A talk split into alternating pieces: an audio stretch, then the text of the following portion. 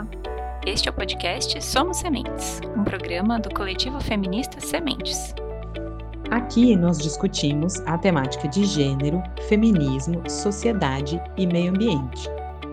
Em 2021, iniciamos a nossa segunda temporada com convidadas e convidados muito especiais. Sejam todos bem-vindos!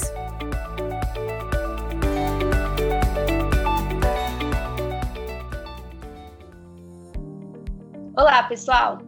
Bem-vindos ao podcast Somos Sementes, do coletivo feminista Sementes. Eu sou a Andressa, estou aqui com as queridas companheiras Nahara. Oi, pessoal, tudo bem? E a Carol. Olá, pessoal, tudo bom? Hoje conversaremos sobre mulheres indígenas. Em 1500, viviam no Brasil aproximadamente 1.700 povos indígenas, totalizando uma população estimada de 5 milhões de pessoas. O genocídio praticado no processo de conquista das terras brasileiras pelos portugueses resultou na sobrevivência de apenas 235 povos indígenas. Não bastasse a violência colonial portuguesa, o Estado brasileiro deu continuidade a este projeto de extermínio, respaldado por uma legislação etnocida que dava ao Estado poder sobre a vontade dos povos indígenas. Durante a ditadura militar, por exemplo, com as políticas expansionistas adotadas pelo regime, estima-se que ao menos 8.350 indígenas foram assassinados. Infelizmente, a realidade indígena brasileira ainda é bastante preocupante, já que empresários do agronegócio, mineração, madeireiras, entre outros setores, pretendem, com o aval do governo, tomar suas terras e os bens comuns nelas contidos para exploração capitalista. Dados da Pastoral da Terra indicam que o número de mortes de lideranças indígenas em 2019 foi o maior dos últimos 11 anos. A intensificação das expropriações de terras indígenas, forjadas na invasão, na grilagem e no loteamento, também tem se consolidado de forma rápida e agressiva em todo o território nacional. Em resposta a essa política de extermínio, o movimento indígena tem se fortalecido desde a década de 1970 por meio de um número crescente de organizações, que passaram a ser protagonistas nos processos de luta pela conquista e garantia dos direitos dos povos indígenas. Destaca-se aqui a participação das mulheres indígenas que têm se organizado coletivamente para lutar pela demarcação de seus territórios, pela geração de renda, contra todo tipo de violência e, fundamentalmente, pela manutenção dos valores e direitos de seus povos. Para este bate-papo, convidamos a Jéssica Zaramella, ela é antropóloga e pesquisadora no Laboratório Matula Sociabilidades, Diferenças e Desigualdades, do Departamento de Antropologia da Universidade de Brasília. É mestranda na mesma instituição e bacharela em Ciências Sociais pela Pontifícia Universidade Católica de Campinas. Desde 2016, tem realizado pesquisa junto ao povo indígena Kauaiueté, também conhecidos como Caiabi, no Xingu. Sua pesquisa versa sobre o universo feminino e busca compreender como as mulheres pensam e elaboram o seu mundo e suas relações, principalmente acerca da vida cotidiana. Bem-vinda, Jéssica. Muito obrigada.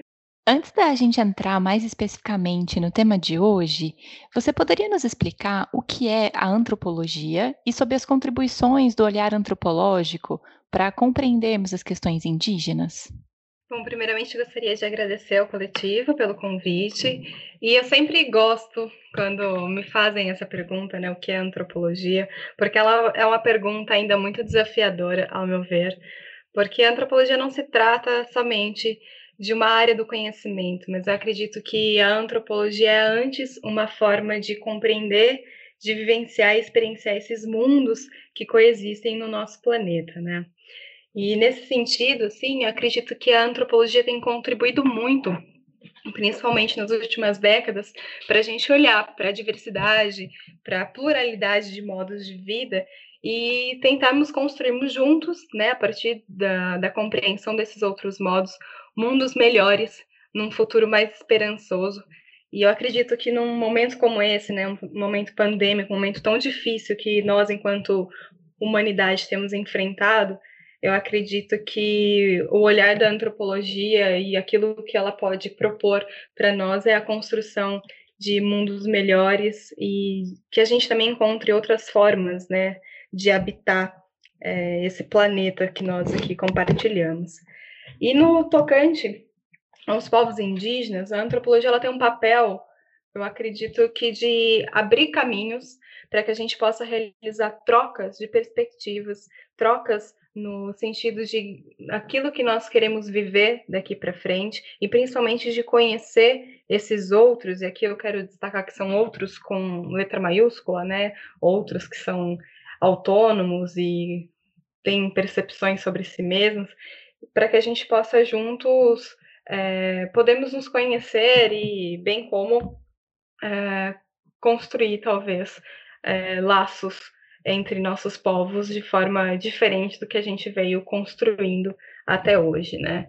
É, e eu queria destacar também que a antropologia, sobretudo no Brasil, ela tem se dedicado muito à compreensão dos povos indígenas e também ela tem sido uma grande parceira, né, dos povos é, nas suas lutas. A gente tem buscado trabalhar de uma forma mais engajada, né, fazer da antropologia uma ciência mais engajada para que a gente possa ajudar esses movimentos, os povos indígenas na luta pelos seus direitos, pelos seus territórios e pelas suas próprias vidas, né, pela manutenção das suas próprias vidas.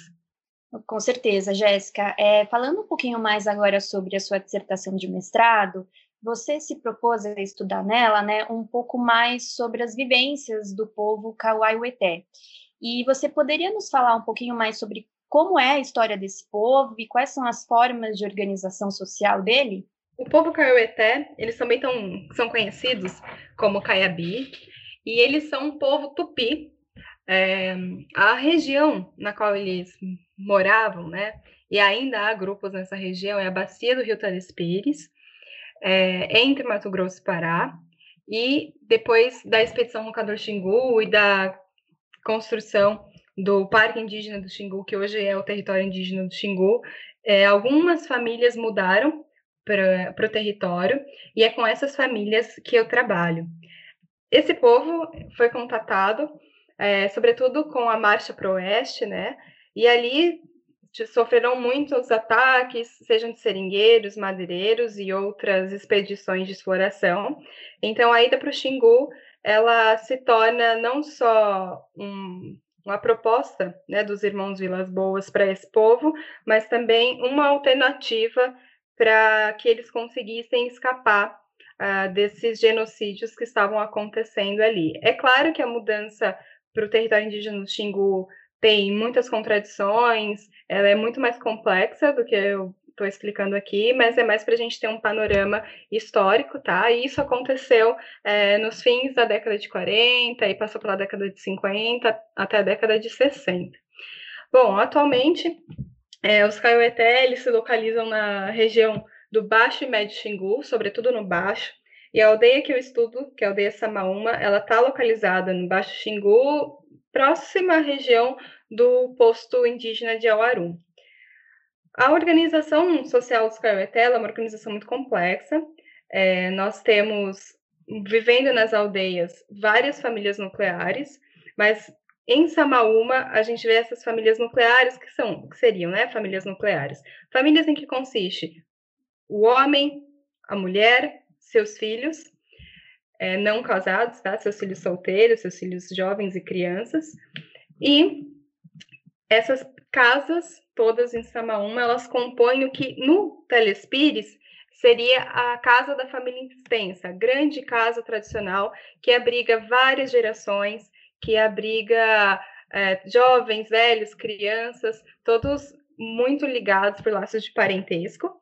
E nesse sentido, eu costumo dizer né, que, a, que a aldeia de Samaúma é uma releitura dessa grande casa que eles viviam ali no, no Telespires. Bom, se a gente for pensar sobre os casamentos, Cabeté, hoje é, eles são eles podem se casar com, com pessoas de outras etnias, tá? Mas o casamento preferencial é entre primos, entre primos cruzados, e no geral, não é uma regra específica, né? Não é uma observação que eles têm que cumprir, mas no geral tem-se a preferência quando o homem casa com uma esposa, que ele vá morar com o sogro, com a família da mulher. Um, há também lideranças, tá? Nós temos chefias nas aldeias, e esse chefe, ele é sempre alguém muito generoso, alguém muito disposto em cuidar das pessoas que estão ali na sua comunidade.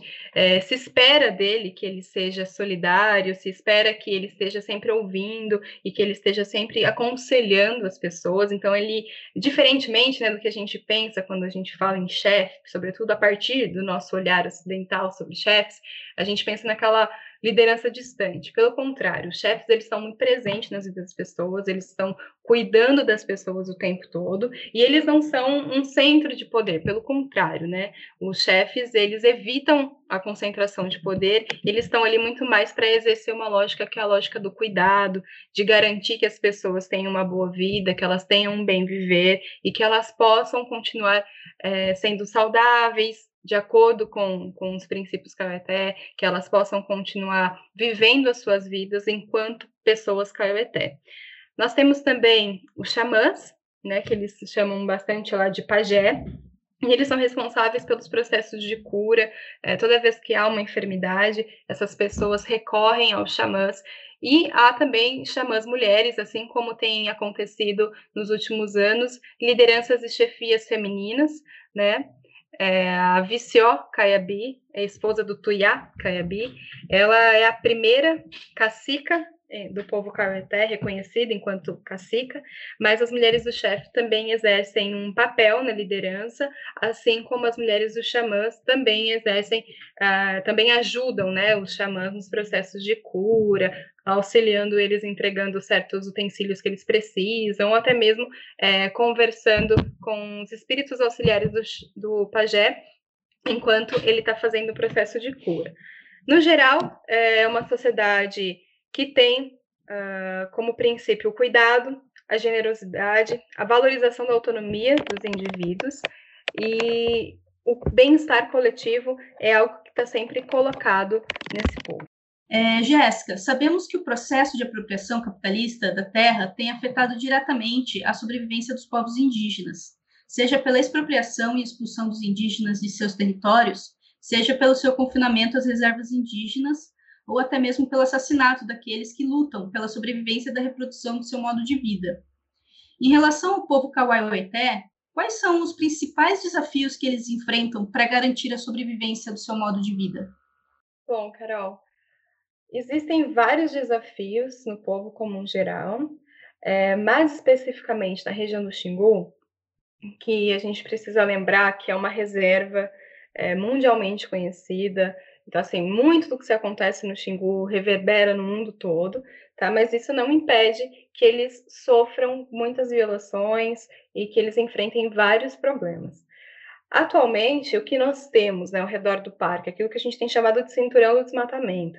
Então, tem se aumentado muito o desmatamento na região, né, na, principalmente na região do Mato Grosso, Pará, e isso tem afetado significativamente a vida dessas pessoas. E em qual sentido eu digo isso? Com o aumento das áreas desmatadas, é, a gente tem enfrentado uh, muitos problemas em relação à terra para plantio, tá? É, o solo amazônico, ele não é um solo naturalmente fértil, tá? Essa terra preta que é encontrada na Amazônia é uma terra advinda da produção dos povos que há muito tempo habitam a região e essa terra preta tem se esgotado.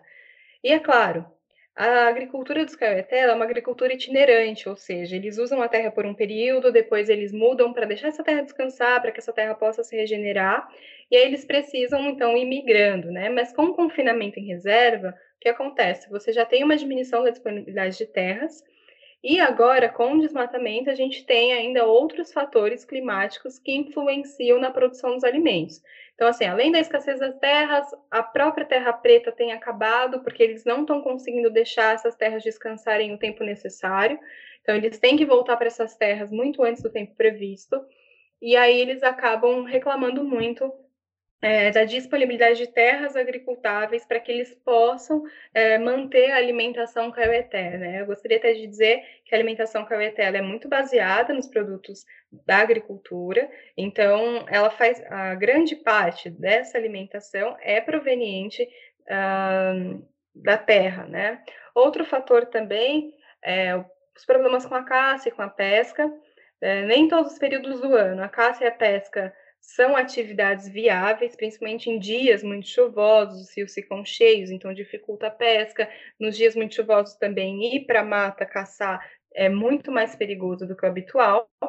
Então, eles têm enfrentado esses problemas com as alterações no regime das chuvas, é, também advindas do, das mudanças climáticas, né?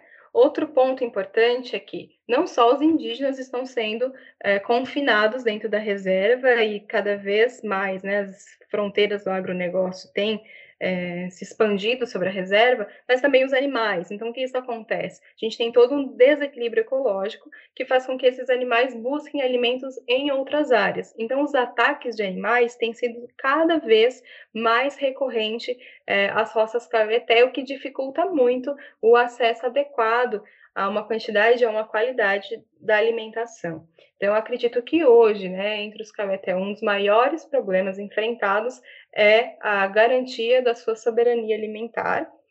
Uh, outro ponto importante dentro do parque, aí atinge, acredito que a todos os povos, é o sistema de saúde, né? A gente fala disso num contexto de pandemia ainda é mais difícil. Uh, é um sistema de saúde muito precário, não é em todas as aldeias, uh, que nós encontramos UBS, que nós encontramos algum posto de atendimento. É, os principais atendimentos são feitos nos postos indígenas, que são três ao redor do parque, mas os Caueté se dirigem mais ao Diauarum, por conta de ser mais próximo das aldeias, é, e há uma superlotação desses postos, é, sempre que as pessoas precisam de cuidados mais complexos, elas precisam se dirigir a esses postos. Eles também foram responsáveis por serem o centro de atenção à Covid dentro do território. Então, o que acontece? Muitos pré-natais, pessoas que têm doenças crônicas, precisam ir até os postos para cuidarem, né, para fazerem seus acompanhamentos, acabavam é, se deparando ali também com os atendimentos da Covid. Então, isso demonstrou bastante a fragilidade com que a saúde indígena é tratada, é uma própria negligência do, do Estado. Né? Eu tive a chance de visitar o Diauarum, a UBS lá tem uma estrutura melhor, né? eles ainda contam com certos equipamentos, é, têm acesso a, a, equipes de saúde, principalmente enfermeiros, é, também tem acessos a, a, médicos em tempos específicos, não é direto que você encontra um médico lá. Né? Então, os enfermeiros têm um papel muito importante, e os agentes de saúde indígena também têm um papel muito importante na, na saúde dos povos ali do parque no geral.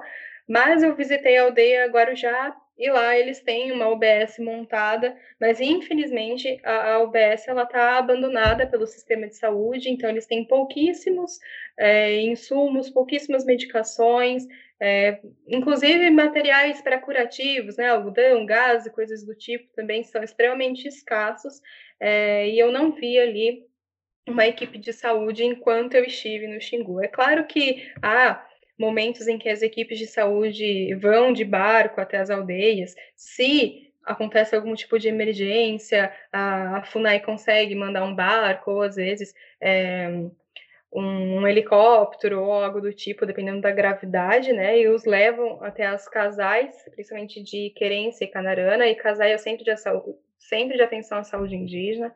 É, mas ainda assim, eles enfrentam muitos problemas, porque a comunicação com a FUNAI é muito difícil, eles usam rádios para essa comunicação e nem sempre os rádios estão funcionando corretamente.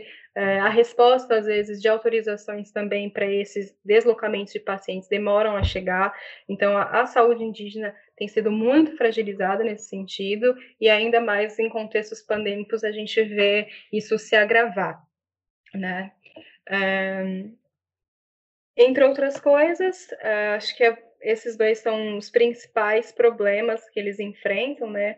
O território indígena tem sido ameaçado no Brasil todo, é, mas o território indígena do Xingu ainda tem se tem, tem permanecido muito forte, né? Ainda tem permanecido é, ali respeitado em alguns sentidos, apesar das expansões das fronteiras ali.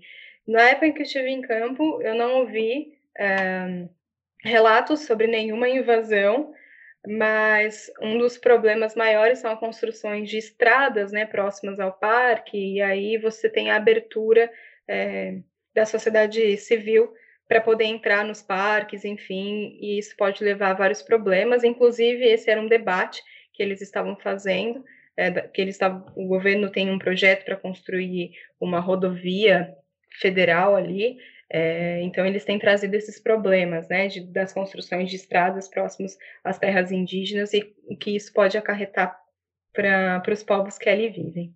Puxa, Jéssica, é uma realidade muito difícil mesmo, né? Parece que são muitos os fatores, né, que contribuem aí para a garantia da sobrevivência desse modo de vida, né?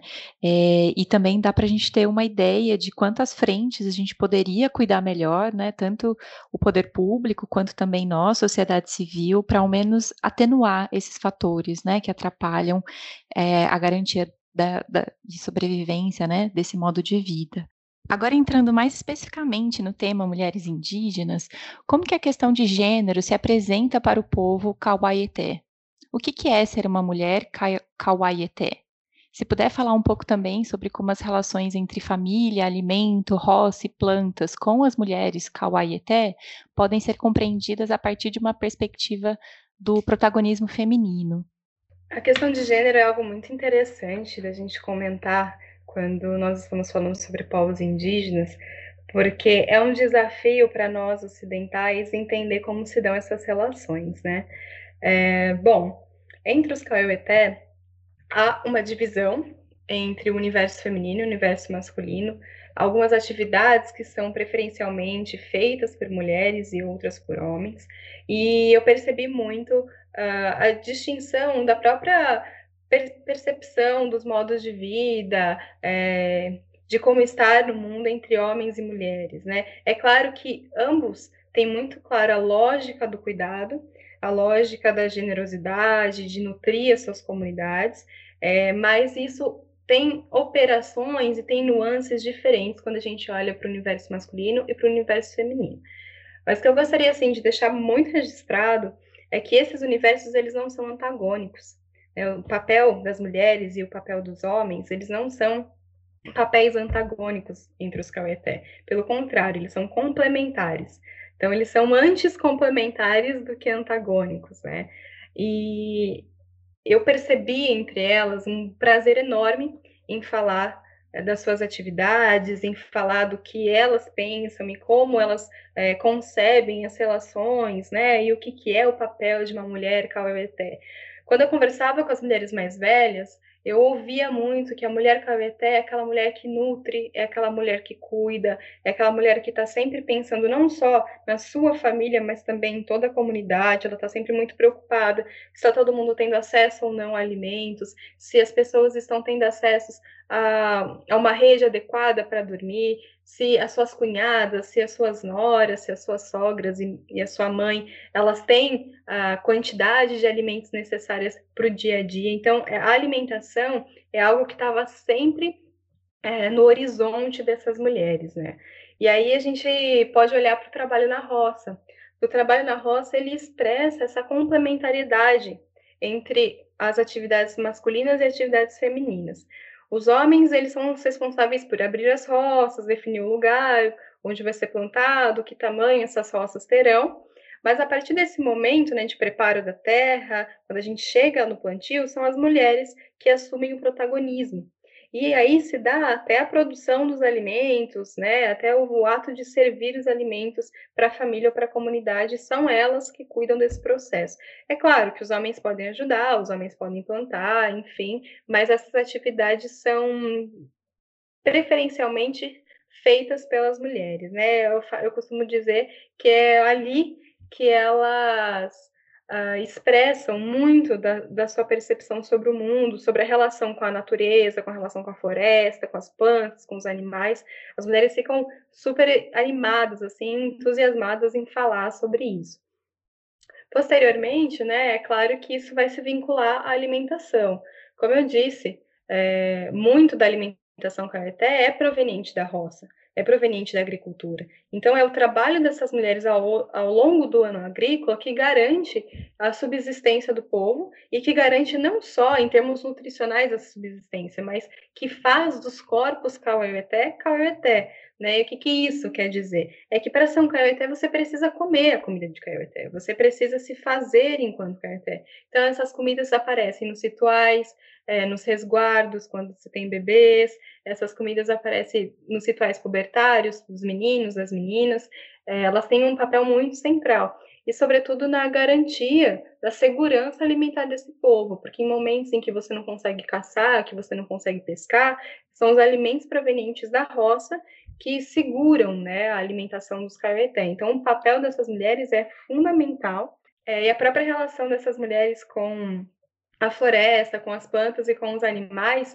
são relações que são permeadas de nuances, de complexidades, em que elas sabem manejar certas plantas para que essas plantas cresçam fortes, para que essas plantas deem para elas, né? Ou seja, para que no fim a colheita seja proveitosa, até mesmo no preparo dos alimentos, existem todas existem toda uma técnica de cuidado desses alimentos na preparação, porque, sobretudo quando a gente está falando de mandioca, ela pode ser um alimento venenoso. Então, as mulheres têm que estar tá sempre manejando o fogo, uh, o fogo culinário, né, para que essa cocção dessa mandioca, seja no preparo do biju, seja no preparo do mutap, que é uma comida tradicional caeté, que, que lembra muito um pirão, né, que geralmente é feito com caldo de peixe, de carne ou de frango, e a mistura da farinha de mandioca.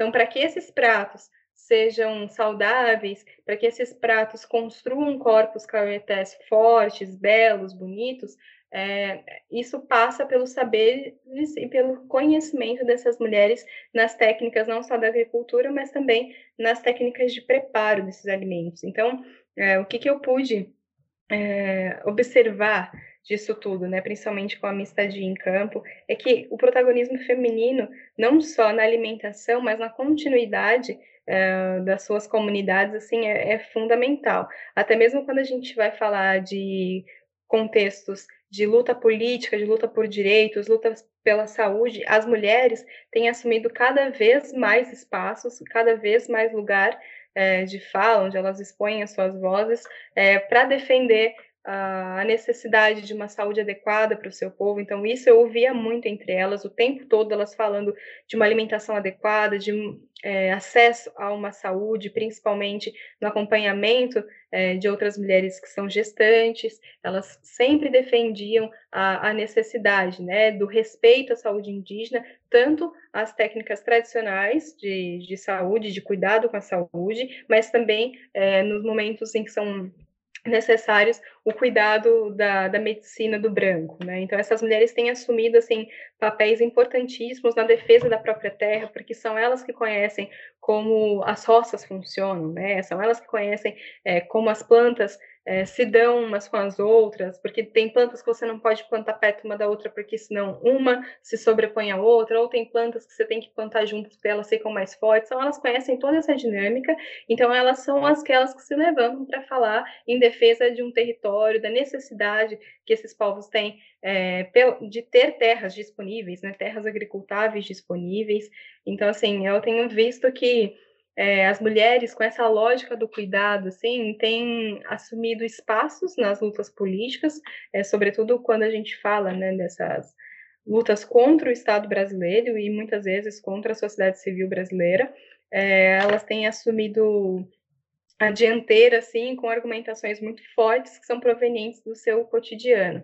E aí isso se complementa também com a luta política e os argumentos que os homens têm trazido, né? Por isso que eu gostei dessa. Isso, na verdade, né? Quem observou entre os povos indígenas foi a Cristiane Lasmar e a Joana Owen, duas antropólogas, e que elas falam sobre essa diferença, né? Do gênero entre os povos indígenas e elas trazem essa ideia de complementariedade muito antes do que um antagonismo entre eles. Muito bacana, realmente, Jéssica, perceber essa liderança né, das mulheres dentro é, dessa construção, né, tanto social quanto cultural, enfim, a mulher ali ela tem um papel de liderança, tem um papel de construção do cotidiano, do cuidar, são muito importantes, né, para a gente ver o protagonismo feminino, né. É, e ainda falando sobre gênero, é, a gente vai falar um pouquinho mais agora sobre violência de gênero, né, que é uma violência que está muito presente no nosso modo de organização social ocidental, né. Em relação ao povo Kauaueté, Jéssica, como, como a violência de gênero se apresenta Bom, é, tendo em vista essa realidade, né, de uma complementariedade entre trabalhos, uh, tanto homens quanto mulheres respeitam muito o trabalho dos demais, né? Então, as mulheres têm um respeito muito grande pelas atividades desenvolvidas pelos homens, e ao mesmo tempo, os homens também têm um respeito muito grande pelas atividades femininas. O que acontece muitas vezes entre eles são brincadeiras, né? É, brincadeiras, por exemplo, as mulheres falam, ah, esse homem ele é fraco, ele não trouxe uma quantidade adequada de peixe, ou os homens brincam, ah, essa mulher não sabe fazer as coisas direito, porque olha aí, ela queimou a farinha. Então existe muita jocosidade, muita brincadeira entre eles, né, de um atacar ali o outro, é, mas uh, na vida no cotidiano eu percebi um respeito muito grande entre ambos, assim, né? E a valorização também do, do trabalho do outro. É claro que existem casos de violência e casos de violência doméstica entre os Cameté. Eu, na aldeia em que eu estava, não presenciei nenhum tipo de violência ou alguma briga de casal nem nada, mas eu ouvi é, relatos de outras, é, outros momentos em que houveram brigas, que houveram uh, casos de, de violência contra a mulher nesse sentido, e o que eu sempre perguntava é, tá, mas o que, que a comunidade fez, qual é a postura da comunidade, como é que se enxerga isso? Entre os grupos que eu tive contato, isso é visto de uma forma muito ruim entre eles. É, eles não aceitam nenhum tipo de agressividade, na verdade, né? Porque é, no modo de vida Kawete, quando você se torna uma pessoa agressiva, quando você se torna alguém raivoso, isso significa, inclusive, que você está deixando de ser humano. Né? Então, eles são muito arredios a toda forma de agressividade, raiva. É, eu digo que eles são as pessoas que, ao pensarem sobre o cuidado, estão o tempo todo pensando em outras coisas, né? Generosidade, ser uma pessoa comedida, alguém que sabe manejar seus ânimos. Mas quando esses, esses episódios de violência acontecem, eu não consigo dizer para vocês o quanto isso é recorrente, pelo fato de que na aldeia em que eu estava, é, isso não aconteceu, eu só tive acesso a relatos. Uh, as famílias é, se posicionam contra a violência, a própria comunidade se posiciona contra a violência. Esse homem que é o agressor, ele é começar, ele começa a ser rechaçado pela própria comunidade. É, se ele não muda de postura, ele acaba sendo é, entrando num processo de isolamento. Ele começa a deixar de ser alguém bem quisto é, na comunidade. E essa mulher, ela é livre para ela se separar desse agressor, ela é livre para dizer que ela não quer continuar esse casamento, ela pode voltar para a casa dos pais. É claro que é um processo muito doloroso, né? Porque há um processo de, é, de exposição para toda a comunidade, né? Que das agressões dessa pessoa. É claro que as pessoas ficam sabendo, as pessoas comentam sobre isso, mas há um acolhimento dessa mulher, principalmente por parte da família. É, ouvi muito de pais que tiveram filhas que passaram por essa situação e eles me disseram: Olha, Jéssica, a gente foi até a casa, a gente conversou, a gente fica sempre de olho. É por isso que os nossos filhos precisam morar perto da gente, porque a gente está sempre de olho se esse casamento está indo bem, se essa pessoa está sendo uma boa nora, um bom genro nesse caso, né, para minha filha, para meu filho. É, então, assim, as famílias é, dão um amparo muito grande para essas mulheres e elas é, tem assim um, até um incentivo em deixar essa pessoa aí, né? E, mas também se incentiva que, que o homem mude de postura, que conversa-se muito, né? Não existe entre os Caueté, pela valorização da autonomia, é, coisas impostas às demais pessoas, mas o que acontece? A própria a forma como a comunidade lida com essas coisas coloca opções para essa pessoa de ou ela muda de atitude ela passa a viver como um caueté ou ao longo do tempo ela vai acabar é, tendo que sair da comunidade e seguir seu próprio caminho longe dali porque aquilo não é aceitável entre eles assim. Mas o que mais me chamou a atenção foi o cuidado e o acolhimento que essas mulheres têm. Um, principalmente em relação aos seus pais, né? Os pais estão sempre atentos ao que está acontecendo no casamento das suas filhas e se elas precisarem voltar para casa, elas são muito bem-vindas, elas e seus filhos. É, Jéssica, você tem alguma coisa mais para acrescentar? Quer deixar suas considerações finais para gente?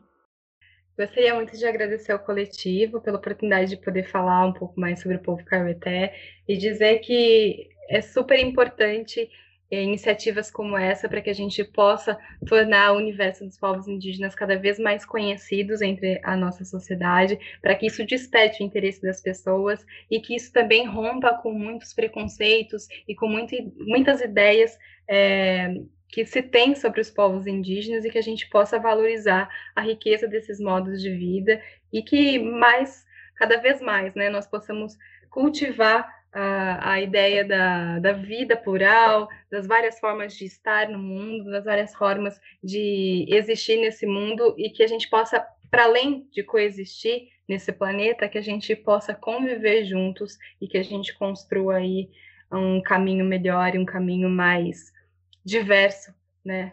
Contemplando a diversidade da, da vida humana. Muito obrigada, pessoal. Nós que agradecemos, Jéssica. Jéssica, aprendi muito com você hoje. Muito obrigada por estar aqui e trazer tanta sabedoria, né, do povo Kawaiete. É, muito obrigada. Eu que agradeço.